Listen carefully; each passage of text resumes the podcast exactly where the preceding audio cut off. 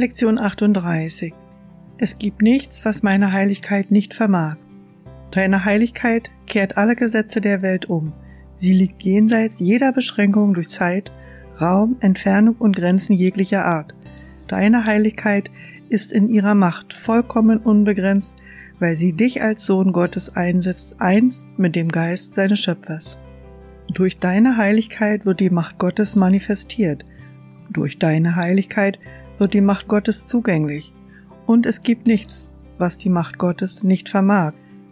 Deine Heiligkeit kann demnach allen Schmerz beseitigen, allem Kummer ein Ende setzen und alle Probleme lösen.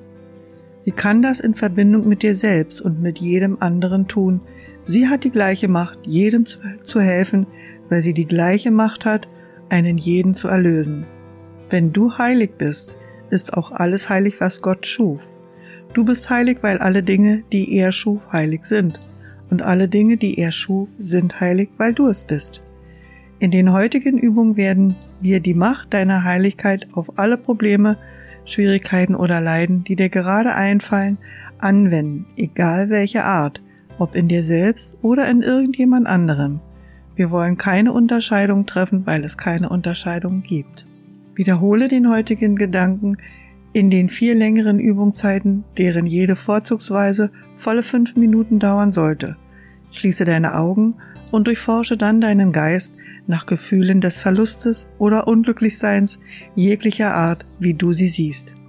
Versuche so wenig Unterscheidung wie möglich zwischen einer Situation, die für dich schwierig ist, und einer, die für jemand anderen schwierig ist zu treffen. Bezeichne konkret die Situation und auch den Namen der betreffenden Person. Wende zur Übung des heutigen Gedankens folgende Form an. In der Situation, in der es um geht und in der ich mich selbst sehe, gibt es nichts, was meine Heiligkeit nicht vermag. In der Situation, in der es um geht und in der sich selbst sieht, gibt es nichts, was meine Heiligkeit nicht vermag. Hier würde ich wieder empfehlen, die Sätze aufzuschreiben und sie dann zu wiederholen. Von Zeit zu Zeit solltest du diese Form abwandeln und einige relevanten Gedanken deinerseits hinzufügen. Du könntest beispielsweise Gedanken wie die folgenden mit hineinnehmen. Es gibt nichts, was meine Heiligkeit nicht vermag, weil die Macht Gottes in ihr liegt. Nimm sämtliche Abwandlungen vor, die dir gefallen, aber lege den Schwerpunkt der Übung auf den Leitgedanken. Es gibt nichts, was meine Heiligkeit nicht vermag. Der Zweck der heutigen Übung ist, dir allmählich ein Gefühl dafür zu geben, dass du über alle Dinge herrschst, aufgrund dessen, was du bist.